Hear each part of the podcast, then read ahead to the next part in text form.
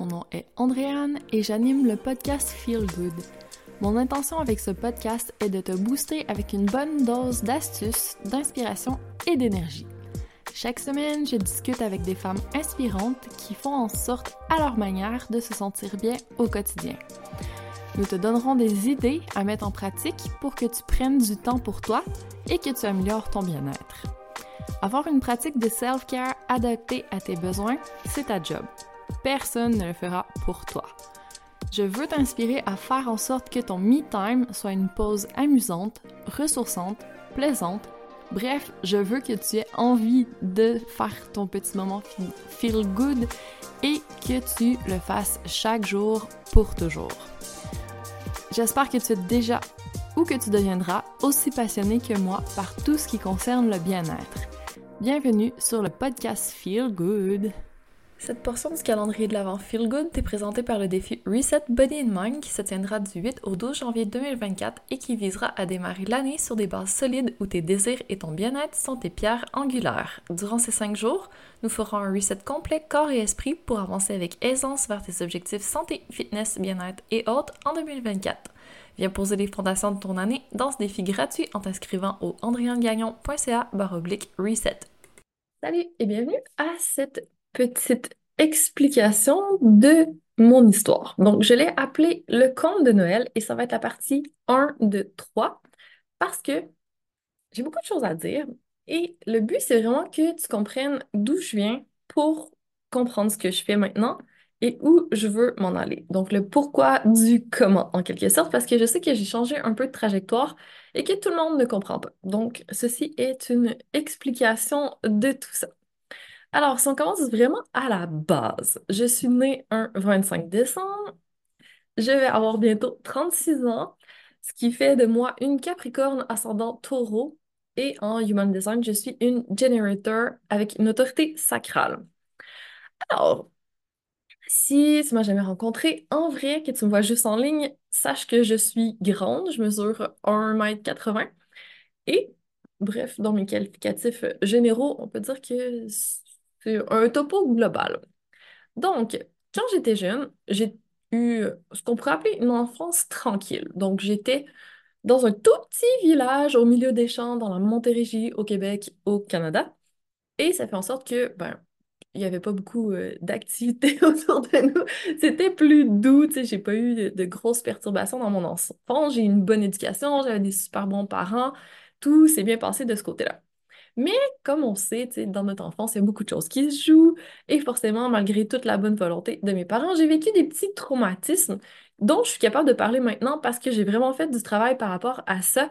Et ça fait en sorte qu'aujourd'hui, j'ai du recul et je comprends un peu mieux ce qui s'est passé, puis j'ai pu passer par-dessus, mais ça a pris vraiment du temps. Donc, sache-le, j'en parle de façon détachée, mais ça n'a pas toujours été le cas. Donc, moi, je suis l'aînée chez moi. Donc, on est trois enfants et moi, je suis la plus vieille. Donc, ça fait en sorte que j'ai développé un syndrome un peu de la bonne élève. Donc, il fallait que je fasse bien les choses, que je donne le bon exemple, que j'aie des bonnes notes à l'école. Je, me considérais comme une personne perfectionniste. Et sans trop m'en rendre compte, je suis devenue un peu une people pleaser. Donc, c'était important pour moi, l'opinion des autres. Je voulais bien faire. Je prenais mal la critique parce que j'essayais toujours de faire de mon mieux. Puis ça faisait en sorte que ben, je me sentais euh, vraiment pas valorisée, pas appréciée à ma juste valeur, alors que j'essayais de faire tout bien, de rendre tout le monde content tout le temps. Mais, tu sais, étant une bonne élève, on va dire, ça dérangeait un peu d'autres personnes. Donc, forcément, à l'école, vu que j'étais gentille et que ça trigger peut-être certaines personnes qui voyaient en moi ce qu'elles n'étaient pas. Ben, je me suis fait un petit peu bouler à l'école. À l'époque, ça n'existait pas trop le terme, donc on n'en parlait pas trop. Puis c'était quand même pas si mal. C'était juste verbal, j'ai pas eu de violence physique ou quoi que ce soit. C'était quand même gentil. Puis, avec tout mon côté perfectionniste, puis le fait que je veuille attirer un petit peu l'attention de mes parents, j'ai vraiment frôlé les problèmes alimentaires aussi, parce que ne pas manger, c'était une façon d'attirer l'attention de mes parents qui avaient plus de temps à mettre sur mon frère et ma soeur parce qu'ils étaient plus jeunes puis ils demandaient plus d'attention. Donc, moi, j'étais capable de me débrouiller un peu plus toute seule. Donc, ça a été un moyen pour moi d'attirer l'attention. Je me rendais pas compte à l'époque, c'est un peu moche, J'en parle pas souvent, je suis pas super fière de tout ça, mais bon, ça fait partie de mon histoire. Donc voilà, ça c'était quand j'étais vraiment jeune, disons primaire et secondaire. Puis après ça vient le moment difficile, en tout cas pour moi, de prendre une décision par rapport à ma carrière. Et là, moi, tout ce que je sais, j'ai pas de passion en particulier. là. Je suis bonne un peu dans tout. J'ai touché à plein de sports, euh, j'ai essayé l'art, la musique. Tu sais, je suis moyenne dans tout. tu sais. Je pourrais devenir bonne, mais j'ai comme pas mis d'énergie sur une chose en particulier. Ce que j'aimais plus, c'était la danse, mais j'avais de moins en moins de temps pour en faire. Donc, tu sais, finalement, je suis pas devenue si- aussi bonne que j'aurais pu. Puis, je veux pas en faire ma carrière. Moi, ce qui m'intéresse plus, c'est le domaine de la santé. La médecine m'intéresse. L'environnement aussi beaucoup. Je suis dans toutes les comités verts, au secondaire, aussi au cégep. J'hésite entre la santé et l'environnement pour mon choix de carrière. Je sais vraiment pas ce que je veux faire. Mais finalement, au cégep, mes notes ont décidé pour moi, la médecine étant pas possible. L'environnement, je sais pas trop en quoi ça consiste finalement. Il n'y a pas de, de parcours linéaire pour arriver là je vais visiter les universités et finalement, je découvre la kinésiologie et ça me parle beaucoup parce que c'est dans le domaine de la santé. Ça implique de faire de façon non traditionnelle, un petit peu une approche pas par les médicaments et tout ça, on va plus par le sport pour la prévention ou pour le traitement des gens. Puis je trouve que c'est intéressant. Puis moi, à l'époque, l'argent, c'était vraiment pas important pour moi. Dans ma famille, j'avais jamais eu de problème par rapport à ça. On n'en avait pas énormément. On en a toujours eu plus qu'assez. Et ça n'a jamais été une préoccupation pour moi. Ça rentre pas en ligne de compte dans mon choix de carrière. C'est une erreur parce que justement, j'ai fait pendant longtemps du déni par rapport à l'argent, comme quoi c'est pas important, tu sais, moi je suis une bonne personne. Quand on est plus spirituel, tu sais, l'argent, c'est pas une quête dans laquelle vers laquelle on est intéressé, c'est vraiment plus c'est pas spirituel de vouloir demander, c'est pas bien, les bonnes personnes, ils font pas ça. Et c'est totalement faux, tu sais, je m'en suis rendu compte avec le temps. C'est quand même une croyance qui est totalement limitante parce que, veux, veux pas, on a besoin d'argent dans la vie. Et c'est une sphère qui fait en sorte que notre vie arrive à être bien équilibrée. Donc, quand on s'en occupe jamais, c'est problématique. Donc, j'ai fini par le comprendre, mais ça a été long. Alors, ceci étant, j'entre en kinésiologie, puis c'est pas à l'époque très très connu, tu j'ai commencé en 2007, j'ai fini en 2010. Ça commençait, mais il y avait aucune offre d'emploi qui indiquait le titre kinésiologue à la fin, et c'était un domaine qui était un peu au début, tu pas d'ordre professionnel, c'est pas reconnu. Mais je décide quand même d'y aller, j'aime bien ça. Mais finalement, durant mon bac, je me rends compte que la santé et sécurité aussi, ça m'intéresse, que j'aimerais me spécialiser en ergonomie pour ajouter une corde à mon arc. Donc, c'est ce que je fais de 2010 à 2012. Et là, je développe ma spécialité en ergonomie, santé et sécurité au travail. Donc, quand j'ai fait mon bac, ça fait déjà 15 ans maintenant, j'ai commencé à travailler dans les gyms. Je me suis rendu compte que je détestais l'approche dans les gyms. Mais heureusement aussi, j'ai des emplois plus en cours de groupe et ça, j'ai adoré. J'ai découvert le Pilates et j'ai adoré. Je me suis pas formée tout de suite, mais je savais que c'était un de mes rêves, un de mes objectifs. Je voulais un jour enseigner le Pilates et éventuellement le yoga aussi. Mais à l'époque, je suis beaucoup énergie masculine, je pousse, je pousse, hustle, hustle. Je travaille. Durant mon bac, j'avais deux emplois. Après ça, quand j'ai terminé, j'avais trois, quatre emplois parce que en kinésiologie, les emplois, c'est pas toujours facile. Donc, tu sais, je cumule beaucoup d'heures, je donne, je donne, beaucoup d'énergie. hein. Je suis une generator, j'étais jeune, ça allait bien. Mais c'est ça, à un moment donné, je savais que je ne pourrais pas faire ça toute ma vie, donner des cours de groupe, donner beaucoup d'énergie dans le sport. Tu sais, quand on donne plus que 15 heures de cours de groupe par semaine, à un moment donné, on n'a plus envie de faire du sport de notre côté, ça devient quand même demandant. Donc, je me dirige un peu vers l'ergonomie en même temps. J'aime bien, mais tu sais, je me rends compte rapidement que travailler pour un employeur, je trouve ça difficile parce que c'est, on se fait imposer une façon de faire les choses, on a une liste de choses à faire et quand on essaye d'apporter des nouvelles idées, ça passe pas toujours. Je me sentais très limitée. Puis je savais encore que je voulais changer le monde, que je voulais vraiment avoir un impact dans la vie. Puis je me disais, Hum, pas certaine que ça va être comme ça que je vais y arriver. Donc, j'avais toujours un peu un emploi salarié avec en parallèle un emploi de travailleuse autonome.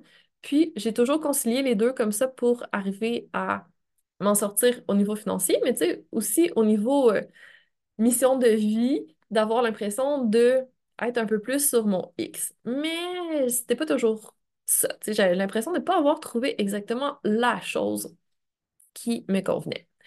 Et là, je te parle pas des autres sphères de ma vie, c'était un peu déséquilibré, tu sais, je mettais énormément d'énergie sur la sphère plus travail, donc au niveau loisir, plus trop d'énergie, pas trop de liberté financière non plus de ce côté-là, ni de temps. Donc, il y avait un peu moins de loisirs. J'avais des amis, mais pas trop. J'ai eu beaucoup d'amis au secondaire, beaucoup d'amis au cégep, beaucoup d'amis à l'université. Garde le contact avec seulement certains d'entre eux.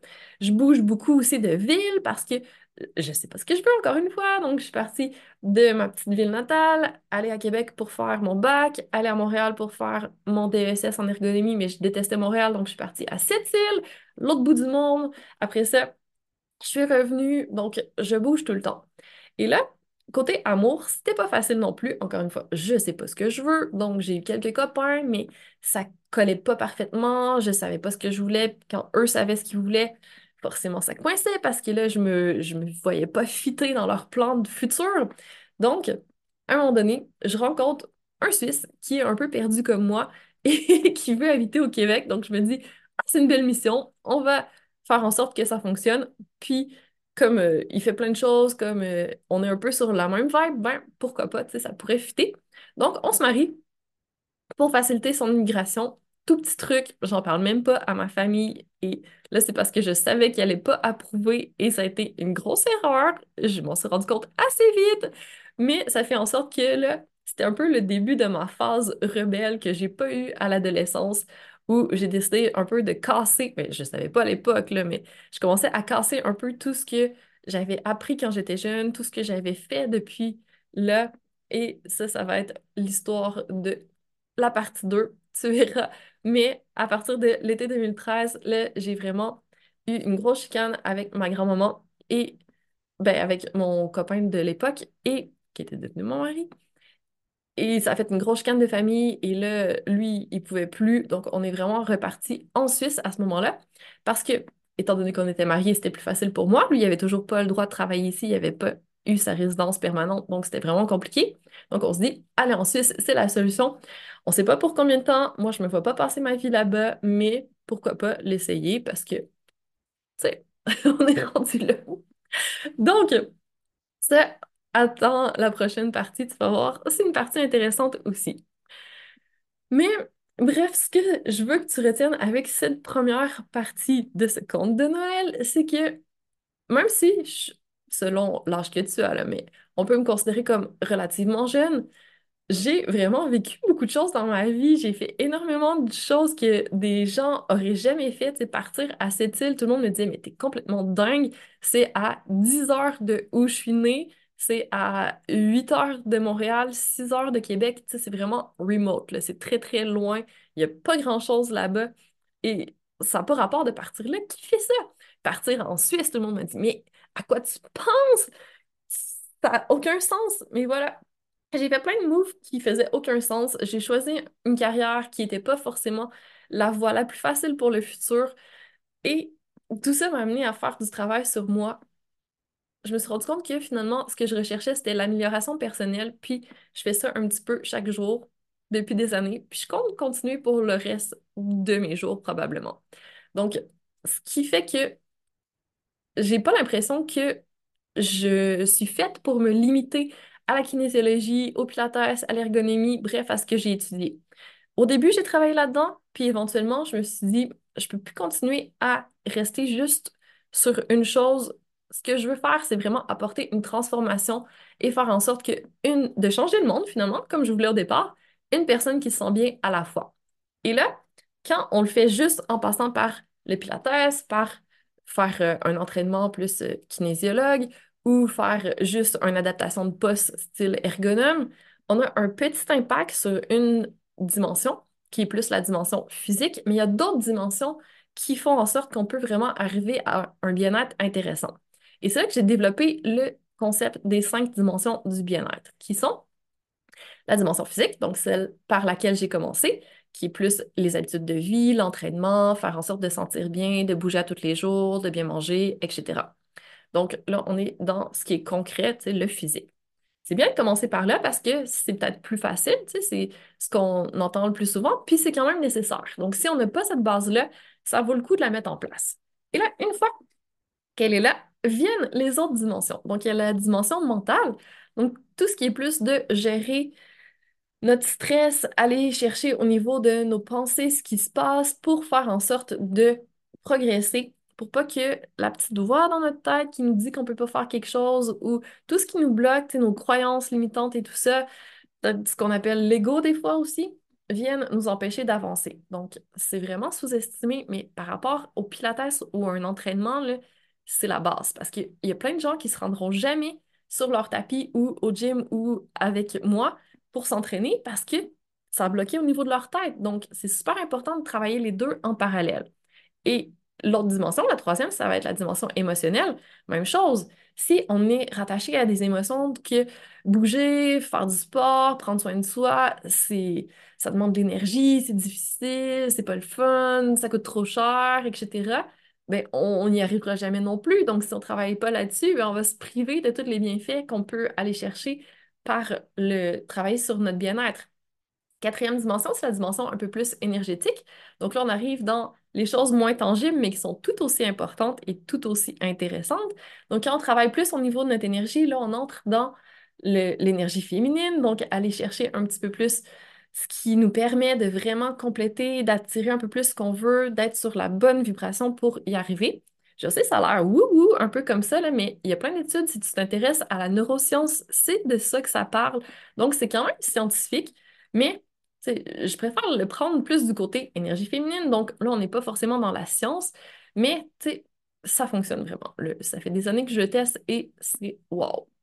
Donc, dimension énergétique. Et la dernière, c'est plus la dimension spirituelle. Donc, tout ce qui est encore moins tangible, connexion avec plus grand que soi, essayer de s'actualiser, de faire en sorte vraiment de nourrir tout ce qui est moins tangible. Parlons, appelons ça notre âme ou peu importe, notre meilleure version de soi. Il y a plusieurs termes qu'on peut donner à ça pour toucher à cette dimension, mais je l'appelle la dimension spirituelle parce que c'est comme le summum, là, quand notre pyramide des besoins est comblée, qu'on a de quoi manger, qu'on a un toit sur euh, notre tête, qu'on a tout ce qu'il nous faut pour avoir notre corps qui est maintenu, on a besoin d'un petit peu plus à un moment donné. Et là, ben, justement, c'est ça. Appelle-le développement personnel si tu veux, croissance personnelle. C'est quelque chose qui vient compléter et qui vient faire en sorte que, justement, un pas à la fois, on peut devenir un peu meilleur, on peut s'améliorer et se sentir encore mieux. Donc, moi, c'est ce que je propose maintenant. Donc, c'est plus seulement du Pilates. Si tu m'entends parler de Pilates encore parce que j'adore ça, c'est un super moyen de s'entraîner. Je pense que tout le monde devrait faire du Pilates, mais juste le Pilates tout seul, c'est peut-être pas assez. Venir compléter avec le reste, là, je trouve qu'on arrive à quelque chose de vraiment intéressant. Donc, c'est pour ça que je propose autre chose. Si tu avais l'impression que je sortais de ma zone, que ça n'a pas rapport que je parle de ça, j'espère que tu comprends un peu plus pourquoi je le fais maintenant. Puis, pourquoi je te raconte mon histoire, c'est que à partir du moment où on a vraiment pris conscience de tout ce qu'on a eu à transcender comme épreuve, en guillemets, comme situation, comme blocage, comme pattern, comme fausse croyance, comme limitation, ben, à partir du moment où on a réussi à dépasser ça, je pense qu'on peut aider d'autres personnes à le faire aussi. Donc, si tu as vécu des situations similaires à la mienne, si tu te reconnais un peu dans mon histoire de jeune Andréane, adolescente Andréane jusqu'à 25 ans, ben sache que je peux être une personne qui t'aide à progresser là-dedans si tu es un petit peu plus au début de ta quête. Ben, quand tu regardes la montagne devant toi, voyons notre quête d'amélioration personnelle ou de bien-être comme une montagne. Donc là, quand on est en bas de la montagne, on regarde et on voit pas de sommet parce que la montagne, elle monte, elle monte, elle monte, elle monte. On va toujours avoir, on va toujours pouvoir s'améliorer davantage. Donc, quand on commence en bas, si on essaie de regarder en haut, on voit pas le sommet, on se dit Ouh, vraiment une grosse montagne, tout ça. Pas sûr que, que je vais y arriver. Mais justement, prends-toi un guide de montagne. La personne qui peut être ton guide de montagne, c'est une personne qui est un petit peu plus haut que toi sur la montagne, qui a déjà fait l'ascension que tu veux faire avant toi et qui peut te guider là-dedans. Donc, je peux être cette personne-là si je suis un peu en avant de toi sur la montagne de la croissance personnelle. Donc, n'hésite pas à venir vers moi. Je sais que je suis pas psychologue, je sors pas de ma zone de génie. J'ai été chercher énormément de formations depuis 2017, je dirais. Puis ça fait en sorte que j'ai vraiment plein de connaissances, que j'ai testé énormément de choses, que j'ai vraiment appliqué, que j'ai gardé ce qui fonctionnait pour moi, j'ai enlevé d'autres choses. Donc, je peux te faire un petit résumé de toutes ces années de recherche personnelle et te montrer un petit peu plus ce qui a fonctionné pour moi. J'ai pas la science infuse, hein, tu sais, j'ai pas tout testé ce qui existe dans le monde, mais tu sais, il y a quand même des choses qui m'ont aidé personnellement et je pense que je peux aider d'autres personnes avec ça. Donc, maintenant, je pense que je peux vraiment proposer une transformation qui est beaucoup plus globale et qui englobe les cinq dimensions du bien-être, donc pour les personnes qui viennent vers moi. Alors, si ça te parle, n'hésite pas à venir m'en parler, ça va me faire plaisir. Je vais te mettre sous euh, la vidéo ici ou sous l'audio, peu importe où tu écoutes cette, ce compte de Noël, les accompagnements que je propose, puis si tu as des questions, quoi que ce soit, n'hésite pas à revenir vers moi, ça va me faire plaisir. Donc, je te laisse un petit peu découvrir ce que je propose à partir de tout ça.